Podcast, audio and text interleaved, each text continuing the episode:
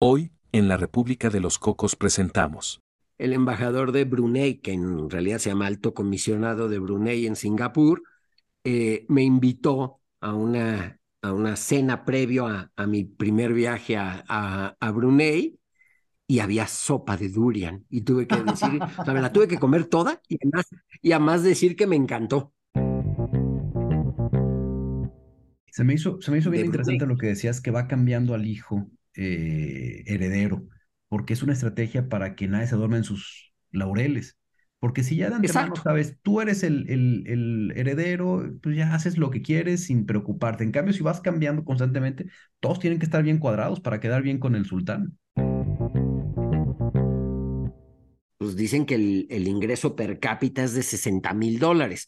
La verdad es que yo no creo que la mayoría de la población tenga un ingreso per cápita de 60 mil de 60 mil dólares, o por lo menos no es lo que uno percibe en el día a día estando, estando ahí. Eh, uno, pues ahí sí hay cero alcohol. De hecho, la única cerveza que vi era en el piso ejecutivo del hotel en el que me hospedé y había casi, casi que dar tu cuenta de banco, identificación, pasaporte para que te dejaran entrar ahí y jurar por quien tú quisieras que no ibas a sacar la cerveza de ese, de ese salón. La República de Cocos es una nación independiente ubicada entre Chonchistán y Aquinostán, cuyo cuerpo consular acreditado en México está integrado por Natán Wolf, el embajador, y Pedro Zurita, su cónsul en Monterrey. Juntos conversan semana a semana sobre las naciones del mundo aliadas a la República de Cocos, así como los temas de diplomacia que las unen o las llegan a separar. Los dejo con el H Cuerpo Consular.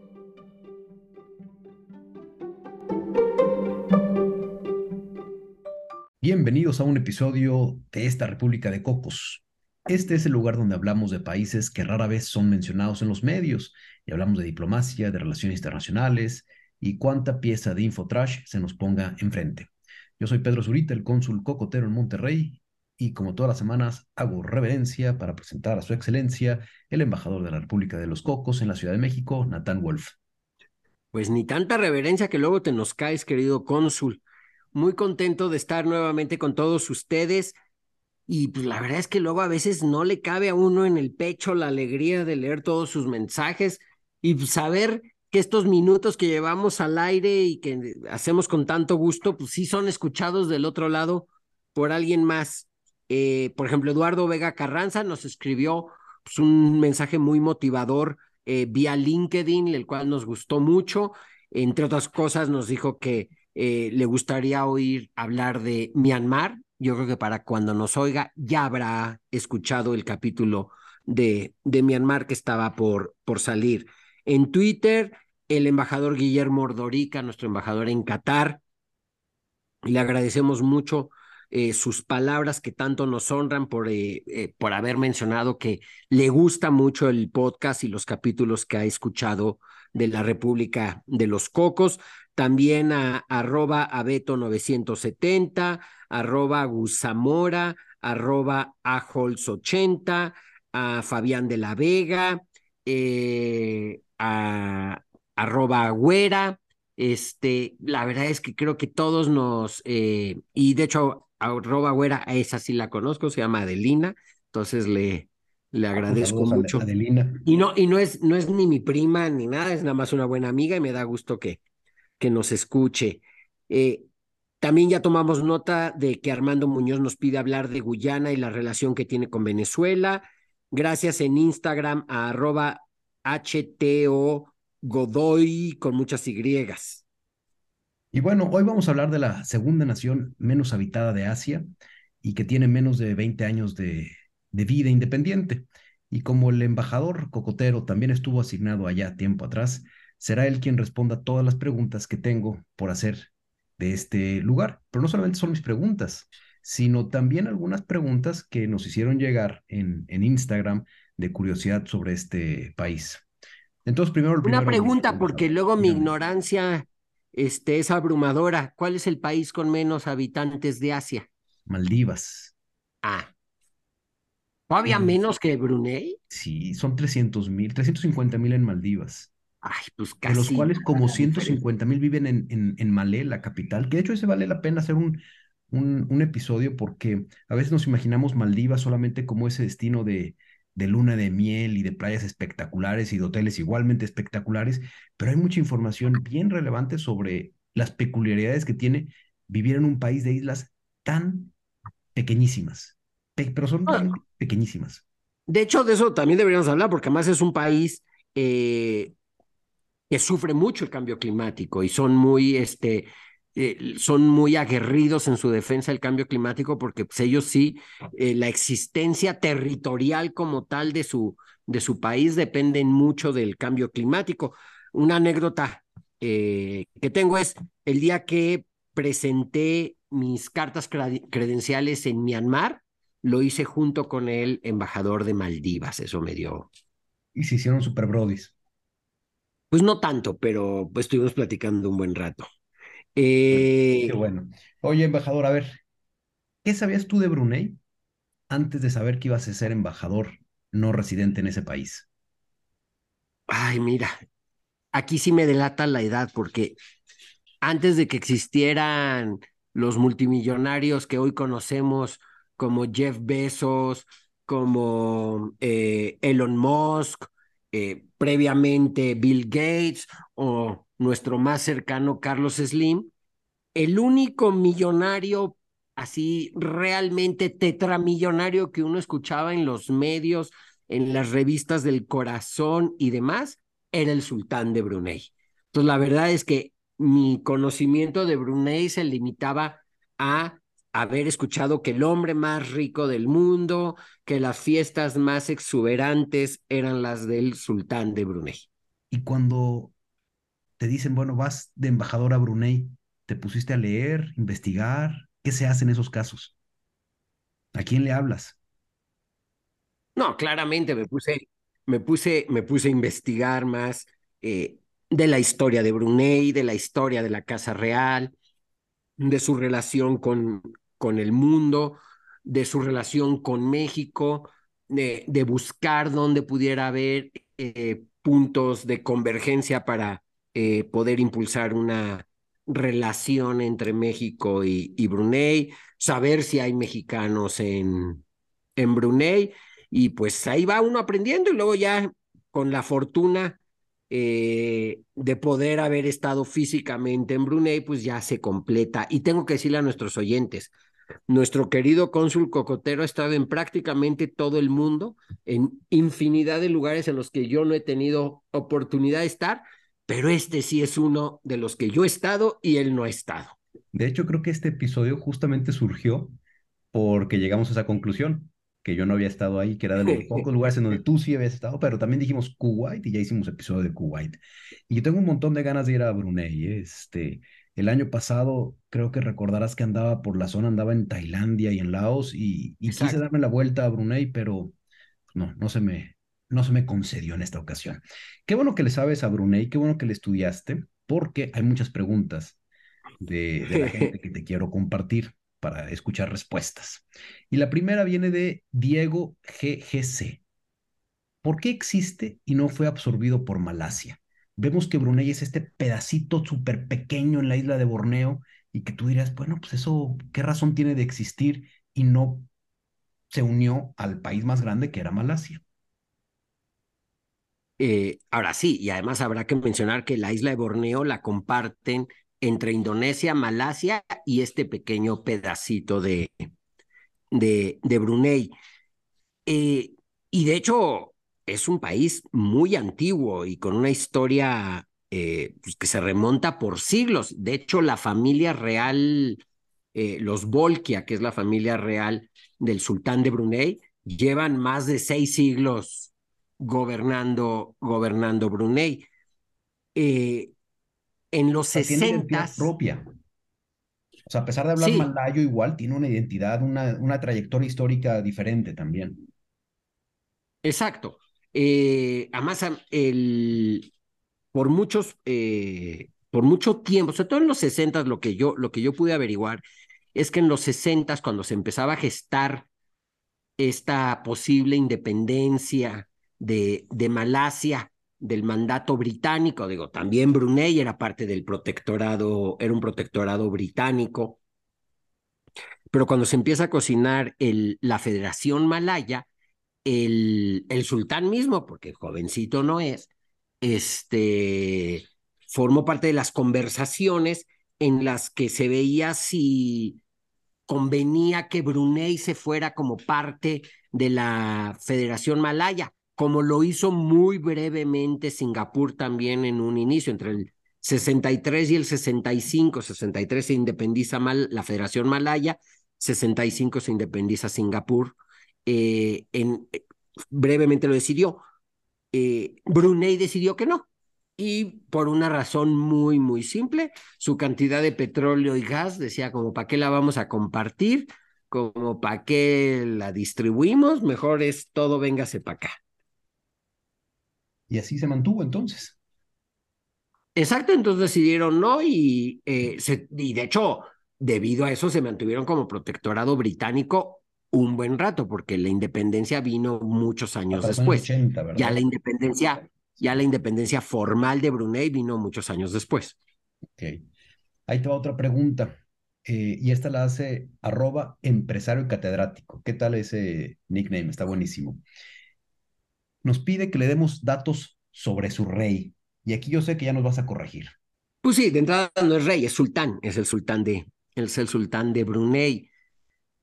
Pues datos es, yo como dije inicialmente, lo que sabía de él era lo que leía en las revistas del corazón, en Ola, en todas estas revistas sobre lo que hacía el, el sultán. Y pues básicamente eso es, o él es heredero de una familia reinante, monarca de, de Brunei, pues de seis siglos eh, a, la, a la fecha. Eh, pues yo creo que nació para ser sultán, ejerció como sultán, sigue como sultán, eh, es un país, y creo que son otras preguntas que vienen eh, después, es un país musulmán. Eh, de hecho, y tengo entendido, y a lo mejor aquí, si no, quien nos oiga me corrige después, pero la Sharia, que es como el código de comportamiento musulmán, el único país donde aplica como código civil es en Brunei. Tengo entendido que ni siquiera en Arabia Saudita sucede sucede esto.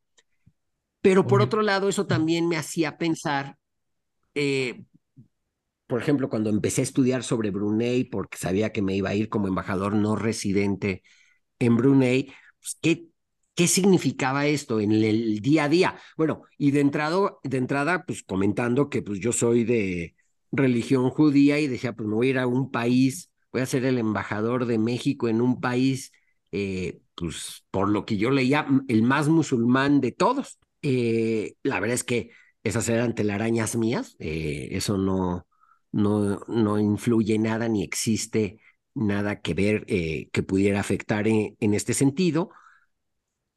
Y es un país como de contrastes. Cuando llegas, cuando llegué por a, presentar, sobre todo la primera vez que era presentar mis, mis cartas credenciales y llegas a Bandar Seri Begawan, y a ver quién de ustedes la vuelve a repetir, que es la, la ciudad capital y donde viven la mayoría de los poco más de 400 mil habitantes que tiene, que tiene Brunei, pues yo sí me imaginaba como que esperaba ver así una ciudad como de las mil y una noches, palacios, eh, real, eh, riqueza, y la realidad es que no es tal es un país donde yo no vi como tal pobreza o carencia, pero vi todo como muy estándar, muy término medio el tema. Cuando uno se empieza a ver, el, el que sí es realmente rico es el sultán, sus esposas, sus hijos y su familia. Que eso es lo que se dice, que hay una acumulación muy desproporcionada de riqueza en, en Brunei, en donde el rey es el dueño del recurso petrolero y como tal, los ingresos petroleros no son del país, sino son personal de él.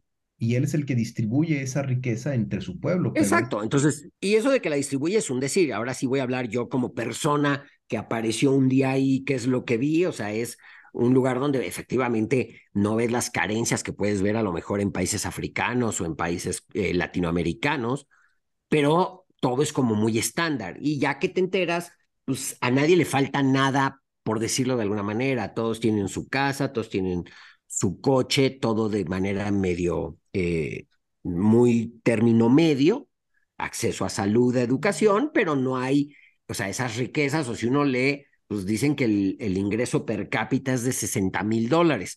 La verdad es que yo no creo que la mayoría de la población tenga un ingreso per cápita de 60 mil de 60 mil dólares, o por lo menos no es lo que uno percibe en el día a día estando, estando ahí.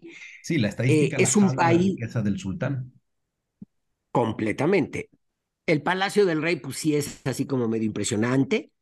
Eh, del rey, perdón, ya, ya hablé como, como nuestro cónsul cocotero, el Palacio del Sultán. fue el empresario catedrático, arroba empresario catedrático, el que dijo del rey. Yo perfectamente sé que es un cónsul, perdón. perfectamente lo sé. Sultán. Sultán.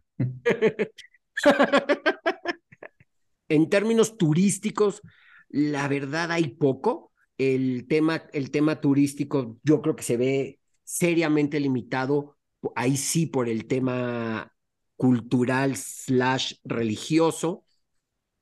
Eh, uno, pues ahí sí hay cero alcohol. De hecho, la única cerveza que vi era en el piso ejecutivo del hotel en el que me hospedé y había casi, casi que dar tu cuenta de banco, identificación, pasaporte para que te dejaran entrar ahí y jurar por quien tú quisieras que no ibas a sacar la cerveza de ese, de ese, de ese salón, eh, hablando con empresarios, porque yo creía, además porque digo, la, la vegetación la, es exuberante, la fauna, de hecho, tanto Indonesia como Malasia sacan mucho provecho turístico de las partes de la isla de Borneo que les, que les toca. Yo decía, ¿y por qué Brunei no? Y también viene aquí la parte cultural de no verse contaminados por el turismo receptivo, eh, etc., etc. Entonces también es una cuestión ahí sí limitada por eso. Creo que eventualmente van a tener que empezar a tomar decisiones importantes al respecto porque el gas y el petróleo que les ha dado subsistencia de manera muy buena por muchos años está cada vez en declive, eso lo sabemos todos, y llegará el momento en que eso ya no sea una fuente de riqueza real que les permita que les permita subsistir. ¿Y los pozos petroleros están en, la, en, en, tierra firme o están en el océano? Creo que es en el océano, pero hay, y también hay parte en tierra firme, pero esos no los ves desde la, desde, la, ciudad como tal. De hecho, hablando de eso también cuando investigué si había mexicanos, hay muy pocos, hay muy pocos mexicanos y la mayoría trabajan en, en la industria, en la industria petrolera. Eh, de hecho, tenemos hasta un cónsul honorario que la verdad hace muy buen trabajo de, de enlace con estas pocas familias eh, mexicanas con quien se, tuve la fortuna de, de coincidir y pues, una persona que siempre ha, hecho mucho por, eh, por México, pero hay que decirlo, hay muy poco de entrada turismo que llegue a, que llegue a, a Brunei. En la capital, cosas así, a lo mejor que pueden ser de interés o atractivo turístico, casi todas tienen que ver con lo que se construyó hace un par de años para celebrar los 50 años del, de la ascensión al trono del, del sultán.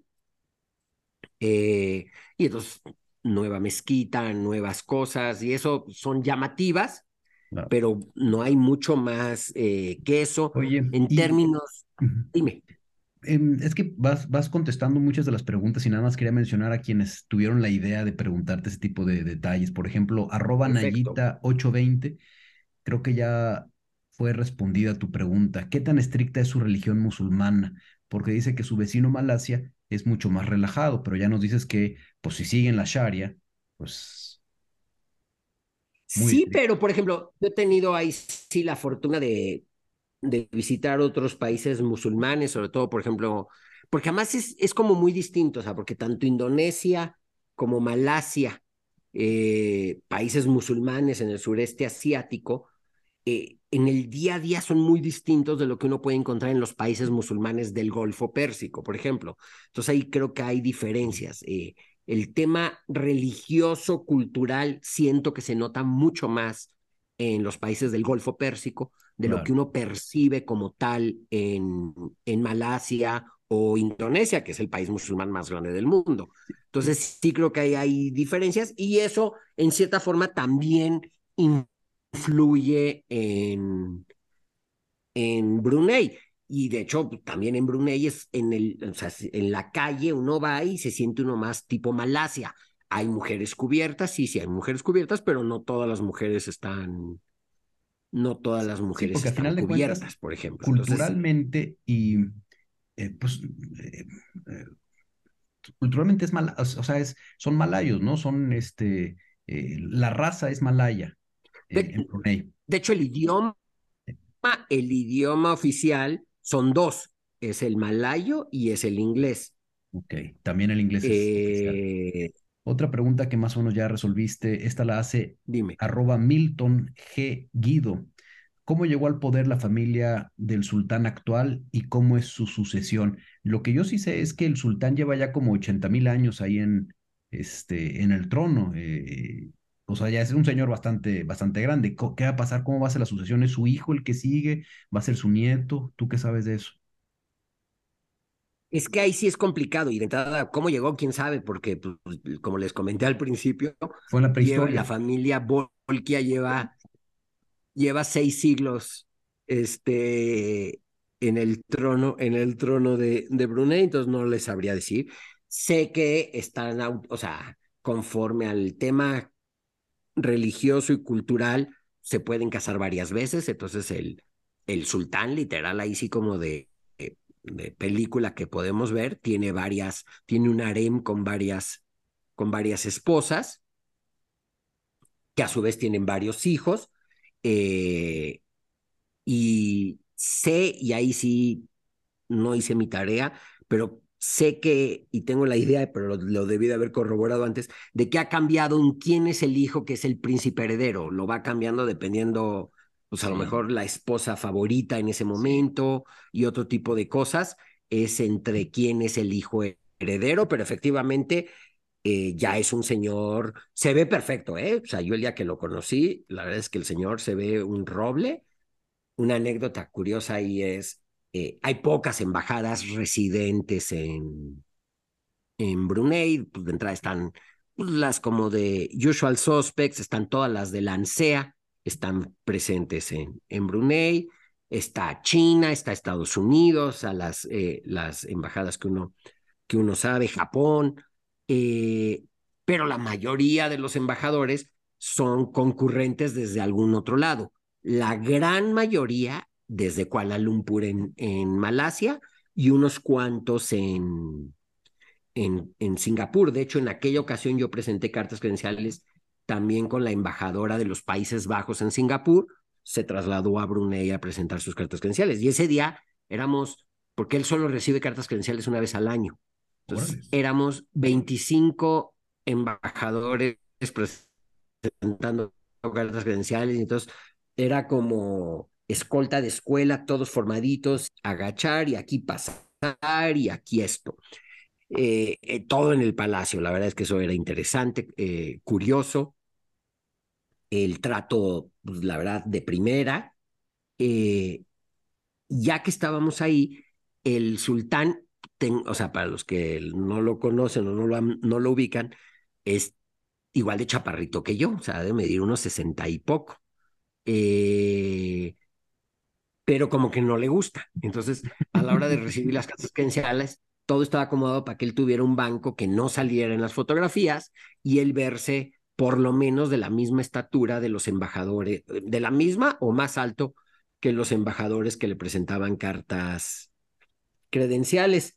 El problema fue que una colega, la embajadora de Noruega en Malasia, que era la que cubría cubría Brunei y estaba presentando cartas credenciales, era literal una mujer enorme, o sea, medía, yo creo que como 1,90 y una mujer grandota, y además iba vestida a la usanza eh, típica noruega. Entonces ahí sí se la vieron complicado de cómo, cómo contrarrestar la imagen. la imagen. Es un dato curioso, pero... Es que eso era bien común antes. Antes, el, el soberano se sentaba por encima y todos los demás tenían que estar por debajo y, agachados, no podían tener su rostro más, más arriba. Eso naturalmente ha cambiado, pero evidentemente con el sultán de Brunei, pues todavía tiene alguna reminiscencia y quiere lucir más. No, pero ha cambiado entre comillas, porque aun cuando ve uno las monarquías, entre comillas, modernas que, que vemos, los, aunque sea solo para cuestiones ceremoniales y demás, pero los tronos siempre están a un nivel más alto del piso eh, que el resto y demás. Entonces sí es, es, es, eso se mantiene y no es particular del sultanato de. Se me hizo, se me hizo bien interesante lo que decías, que va cambiando al hijo eh, heredero, porque es una estrategia para que nadie se duerma en sus laureles. Porque si ya de antemano sabes, tú eres el, el, el, heredero, pues ya haces lo que quieres sin preocuparte. En cambio, si vas cambiando constantemente, todos tienen que estar bien cuadrados para quedar bien con el sultán. También se me hace, se me hace inteligente eso. Los pone a todos a, a competir. Pues sí, es la realidad. Em, Héctor PGZZ18 preguntaba cómo se ha mantenido en el tiempo.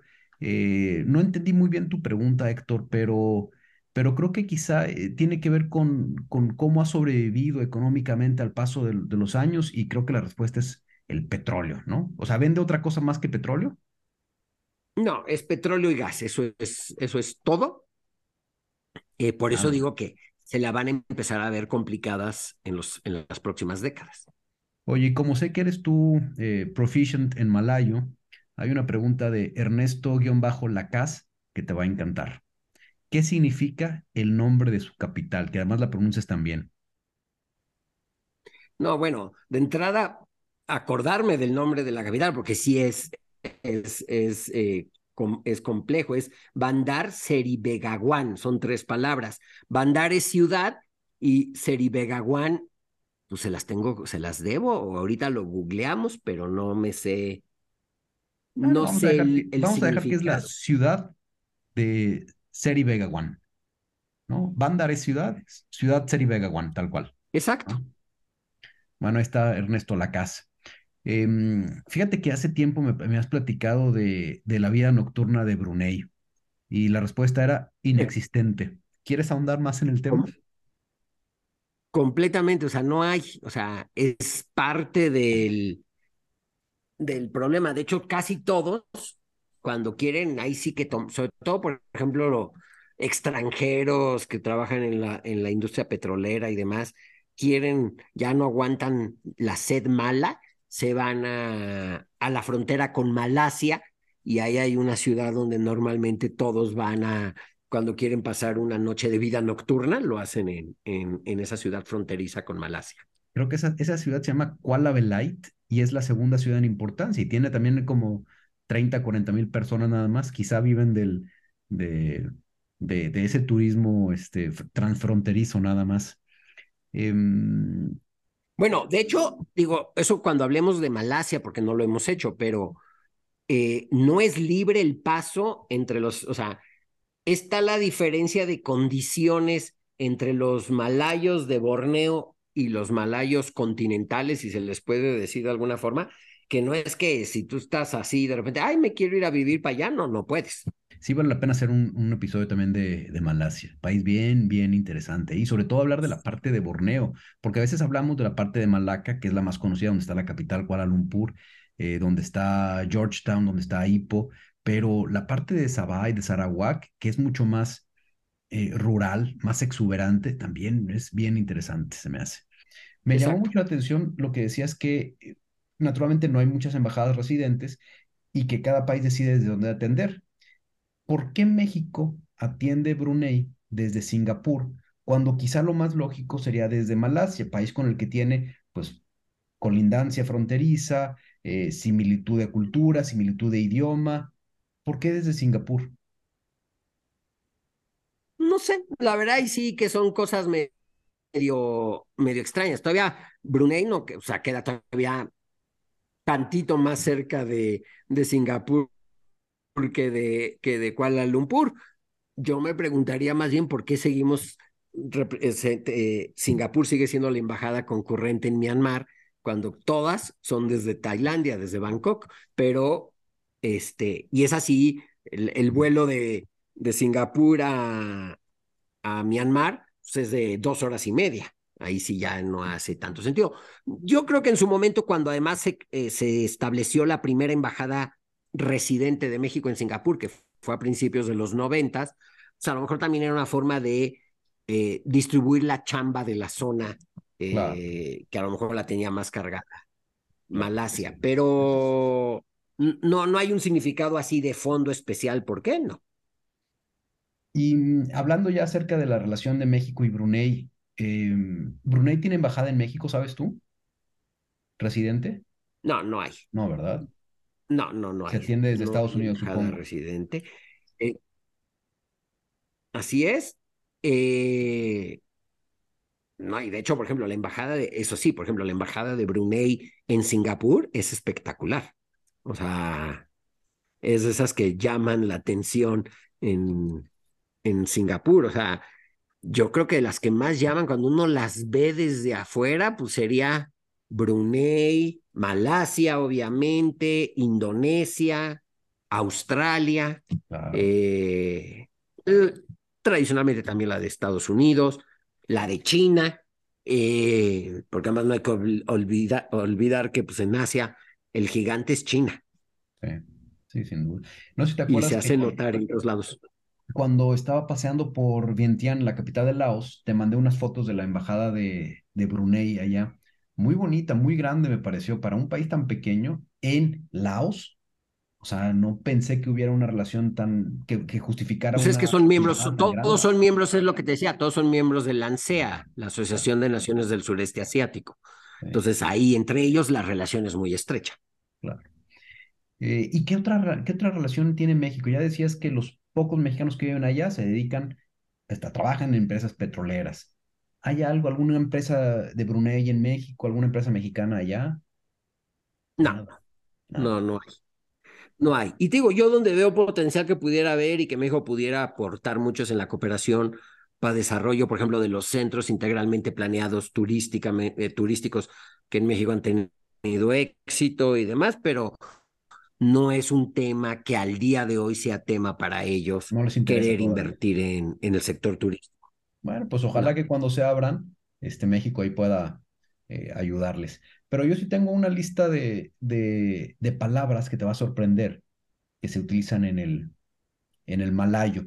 Eh, a mí me sorprendió mucho eh, estar, íbamos en bicicleta en, en un zoológico en Malasia y de repente alguien nos gritó, aguas, no sé si te pasó a ti en Singapur que te dijeran aguas, como si fuera, como si fuera en México, porque resulta que aguas en malayo significa lo mismo, significa cuidado. Yo no sé si fue una exportación del, del, español mexicano a través del galeón de Manila que llegó a toda esa región y se acostumbraron a decir aguas como advertencia, o si es una palabra que casualmente en malayo también es, y, y lo escriben ellos A-W-A-S, aguas.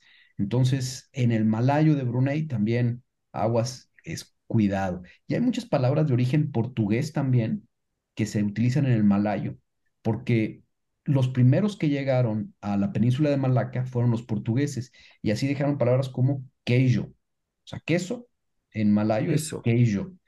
Escuela se dice secuola. Y tú ves los camiones de escolares y dice secuola. Pues viene del, del portugués. Pero también eh, lo que te he platicado antes, jícama, que se consume mucho en esa región, también se dice en una derivación de la jícama náhuatl, que es esa, de, ese origen. Le dicen ellos sencuán, que viene de, de, la palabra jícama.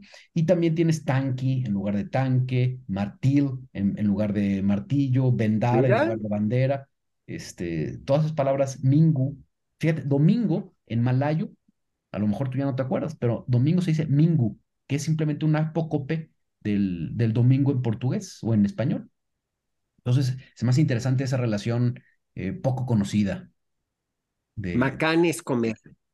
Porque sí me acuerdo que es una expresión muy, sí, es muy común de que digan en Singapur macán, macán. O sea, y es, eh, comida, comida. Eh, pues de hecho, lo que sí comen en, lo que sí comen en, en Brunei, que es algo de toda esa zona de, de Malasia, Singapur, Brunei, es el durian, ah, que es esta fruta de la que hemos hablado, que huele horrible, horrible. O sea, es, eh, huele a queso podrido y es una delicatessen, pero es curioso porque si es delicatessen, todos la, o sea, es carísima, todos la, la valoran, la quieren, pero pues están, por ejemplo, por lo menos en el caso de Singapur, están conscientes de que huele horrible porque no te puedes subir a un taxi o al metro con un durian, por ejemplo. Entonces, Mira, fue, es, complicada la comida ahí. A mí me encantó el sabor del durian, o sea, la pestilencia es grosera y, pero tienes que, o sea, si, si alguno de ustedes va a ir a esa región, compren durian, a veces lo venden en los mercados, cómprenlo porque, y, experimenten la sensación de que te lo abran y te da el golpe de aroma pestilente. Yo, yo decía que parecía como, este, pues nitrógeno podrido, echado a perder, o sea, horrible realmente. Y en el hotel donde me estaba quedando, esto fue en, si no recuerdo mal, en Hanoi, en, el norte de Vietnam, en el, hotel había letreros que decían prohibido, tal como en el metro de Singapur, en muchos lugares públicos. Y yo dije, ay, bueno, ¿qué pasa si lo meto y lo guardo en el, en el minibar, en el frigobar del hotel, digo, del cuarto? Y eso hice.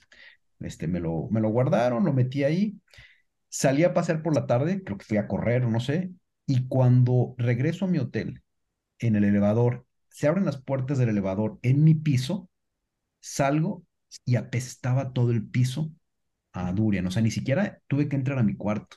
Pues en ese momento, naturalmente, llegué a mi cuarto y tiré el durian porque sí me iban a, regañar.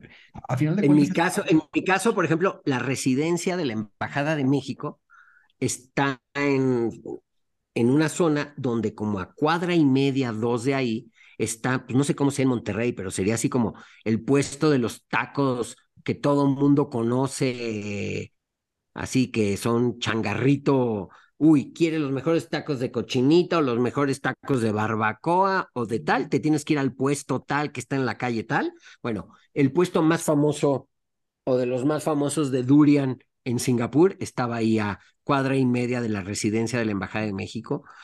Y no sabes lo que era eso. O sea, dependiendo cómo soplar el viento, había que mandar cerrar todas las ventanas de la casa y demás, porque si no, se te llenaba el olor de durian de forma este, impresionante. Yo sí no le pude agarrar el ¿eh? gusto. Eh, no, sé si lo he comentado, pero soy adicto a los chocolates. Y entonces un día dije, bueno, vi unos chocolates con durian.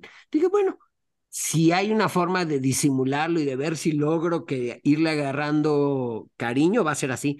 No, mordí el chocolate y ya ah, tuve que dejarlo, no había manera. Por el otro lado, no, no hubo manera, casi lo escupo. Pero en los diplomáticos en, en, el pecado llevamos la penitencia, porque, o sea, ahí pues estaba yo solo en un centro comercial comiendo el chocolate y lo escupí fácilmente. Pero pues, te invitan a una cena formal y te ofrecen durian y hasta tienes que decir que qué delicia de, de, de plato. O sea, de hecho eso me pasó. El embajador de, el embajador de Brunei, que en realidad se llama alto comisionado de Brunei en Singapur, eh, me invitó a una a una cena previo a, a mi primer viaje a, a, Brunei y había sopa de durian y tuve que decir, o sea, me la tuve que comer toda y además, y además decir que me encantó.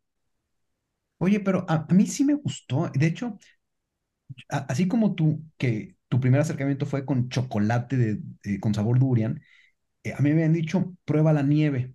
La nieve con de sabor durian, pues tiene el sabor, pero no el aroma. Y sí me cautivó, sí me, me gustó. A mí se me hizo súper rico, pero hace poquito se la también eh, mi esposa probó el durian y tampoco le gustó. Pero a mí se me hace que sabe a mousse de mango con azúcar. O sea, es una cosa. Yo, yo sí babeo por el durian, es la realidad. No, por ejemplo, ahí hay otras frutas que luego no estamos tan acostumbrados acá, como el mangostán y otras cosas que no hay tanto en esta zona del mundo, y que esas sí me gustaban pero el durian no hubo manera, pero bueno. Dentro de las preguntas que veo que nos faltan, y creo que algunas ya las contesté, es la opulencia y el PIB per cápita no se notan en la ciudad, no se notan en lo, en lo absoluto, tiene que ver con lo que ya hemos con lo que ya hemos platicado.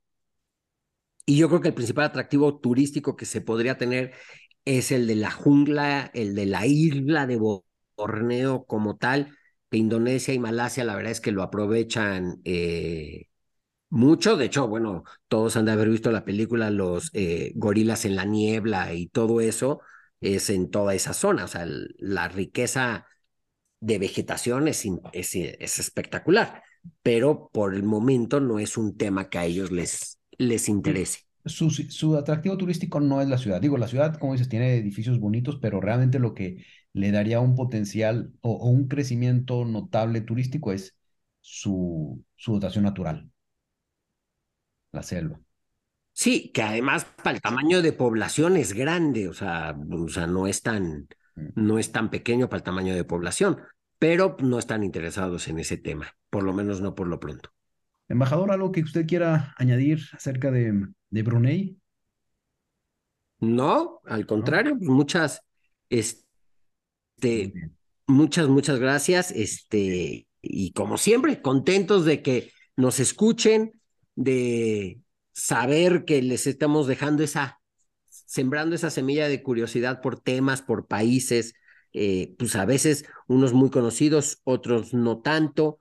Eh, les agradecemos la paciencia que nos tienen, recibir su retroalimentación, no les puedo decir cuánto nos gusta al cónsul Cocotero y a su servidor, la verdad es que nos encanta saber que, eh, qué es lo que va bien, también tener sus sugerencias de a dónde dirigirnos, qué es lo que debemos de, de cambiar. Armando Muñoz ya nos dijo que quiere que hagamos un episodio dedicado a Guyana. Eh, y pues, tú también dinos a los que nos están escuchando de qué te gustaría que, platicáramos.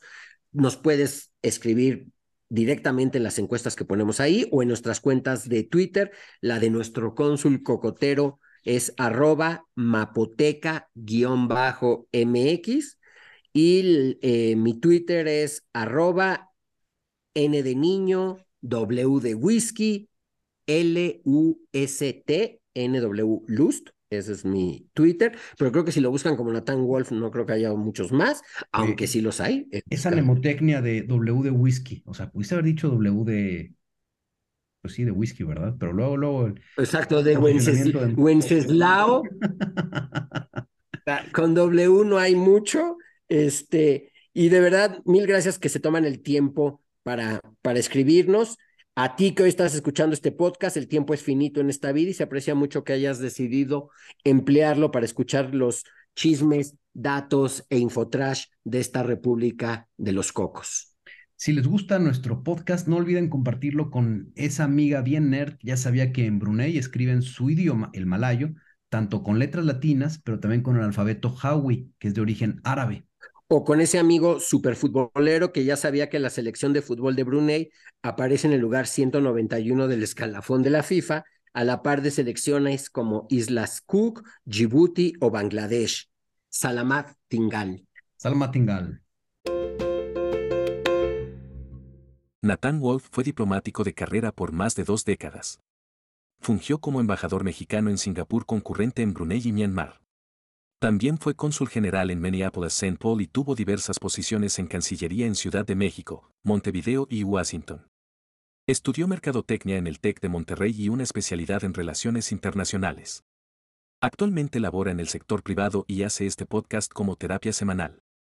Pedro Zurita es economista también por el TEC de Monterrey y la Universidad de Warwick en el Reino Unido. Pero nunca trabajó como economista. Por el contrario, se ha dedicado a viajar por el mundo con especial atención en los países más peculiares, como Somalilandia, Groenlandia, Mali, Corea del Norte o Samoa.